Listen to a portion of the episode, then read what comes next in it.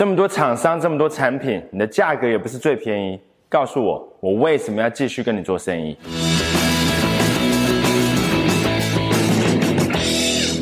公司的业务每次兴高采烈的来跟我说，他又再次拿下一个老客户的订单。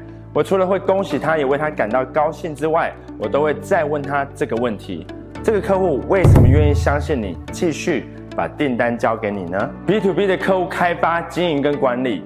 其实有一套相同脉络的成功方程式，只要依循相同的逻辑跟原则，在任何产业都能够快速复制，创造突出的客户经营绩效。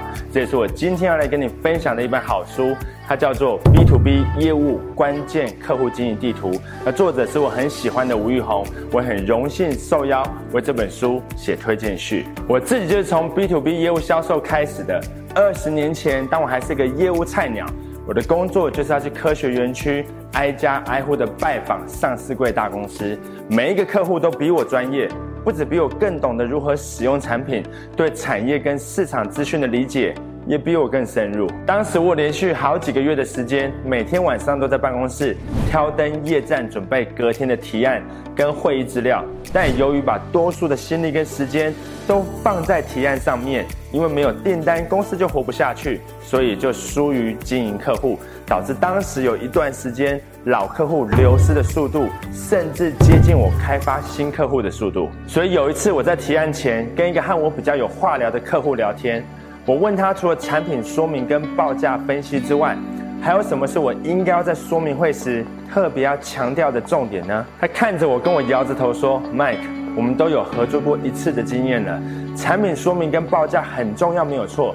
但最重要的是，你得说服我们现场的评审委员，为什么要继续跟你做生意？你能提供什么价值，是我们无论如何都不愿意放弃的呢？他的这句话重重的打在我身上，我突然有一种大梦初醒的感觉。我没有认真的思考过这个问题，这也说明了老客户为什么不断的流失。这并不是因为竞争对手的价格比我更低的问题，而是我没有提供更多的价值，来让客户愿意继续跟我做生意。如果当时手边有这本书的话，也许就不用跌跌撞撞的从自己的错误中摸索学习，老客户流失情况也能够大幅的改善。而且我不只要跟你分享这本书，我还有十五本要送给你，而且运费我出。那就废话不再多说，直接进入干货。那以下就是 B to B 业务关键客户经营地图，从此不再乱砍价、不砍单。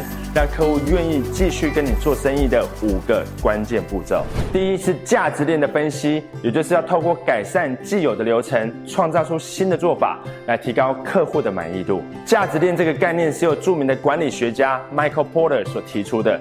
他指出，企业要发展独特的竞争优势，就要为他的商品及服务创造更高的服务价值。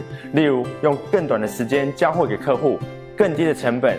更好的品质，或是更及时的客户服务，而这一系列创造更高附加价值的工作流程，就叫做价值链。举个芒果冰的例子来说，从一颗芒果经过加工后，变成一碗端到顾客面前的芒果冰的整个过程，就是一个典型的价值链。需要能够创造竞争优势的关键要素，就是要能够站在客户的观点来检视每一个流程，精确的拆解生产流程，消除浪费跟提高效率。而价值链上有四个核心要素：物流、资讯流、金流与服务流。那物流指的是把一碗高品质的芒果冰端到顾客面前的过程。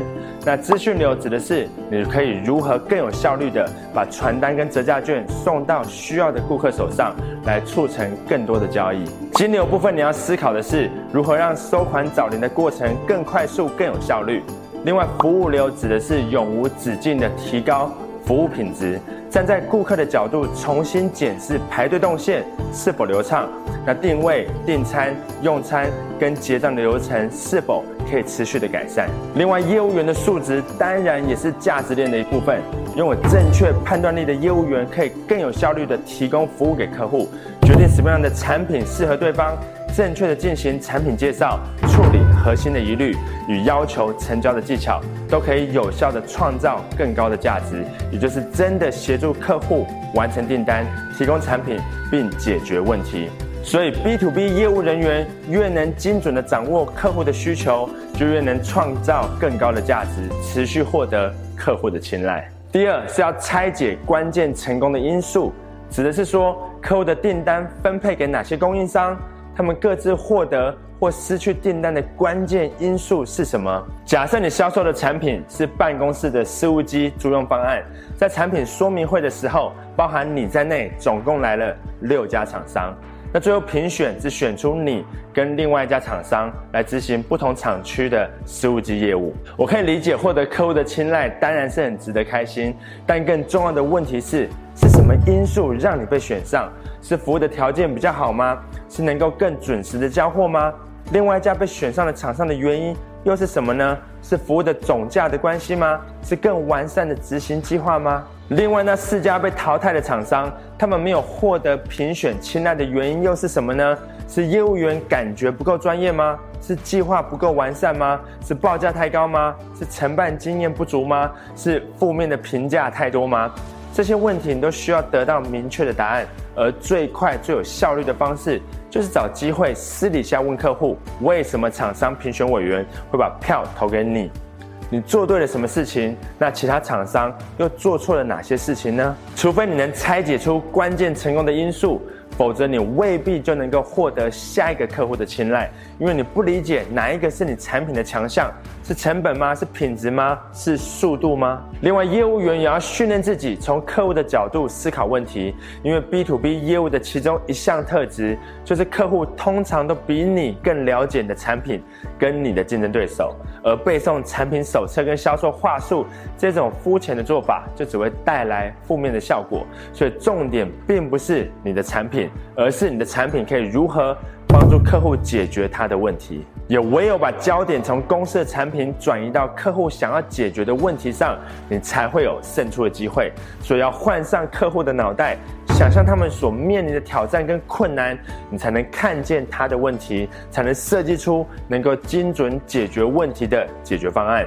这样子才能够获得你要的结果，也就是一张签下来的订单。另外，在同场赛局里面，有人看到竞争，也有人看到合作，因为竞争对手未必是来自于同一个产业或是市场区隔。就拿路口的一家餐厅来说，以前它的竞争对手可能是同个区域的其他餐厅，但现在它最大的威胁却是来自于外送服务平台。但最高三成以上的平台抽成费，让很多店家都吃不消，因为获利都被平台给抽走了。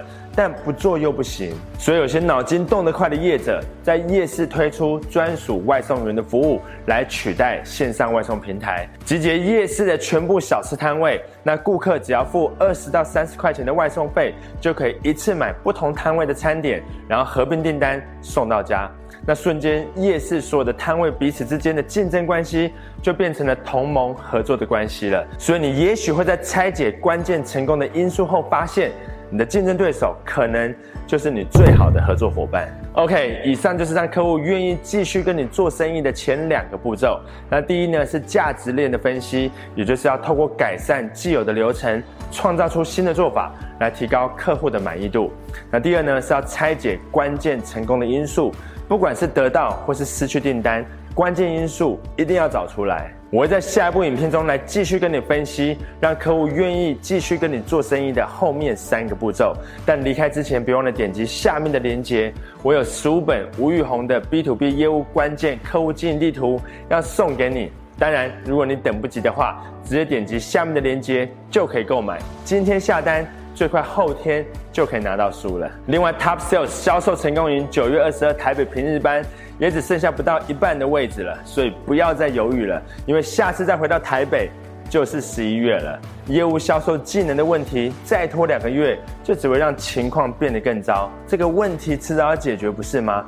我们一起来解决这个问题，让你的业绩可以在两个月内提高至少百分之五十。那我们在销售成功营见。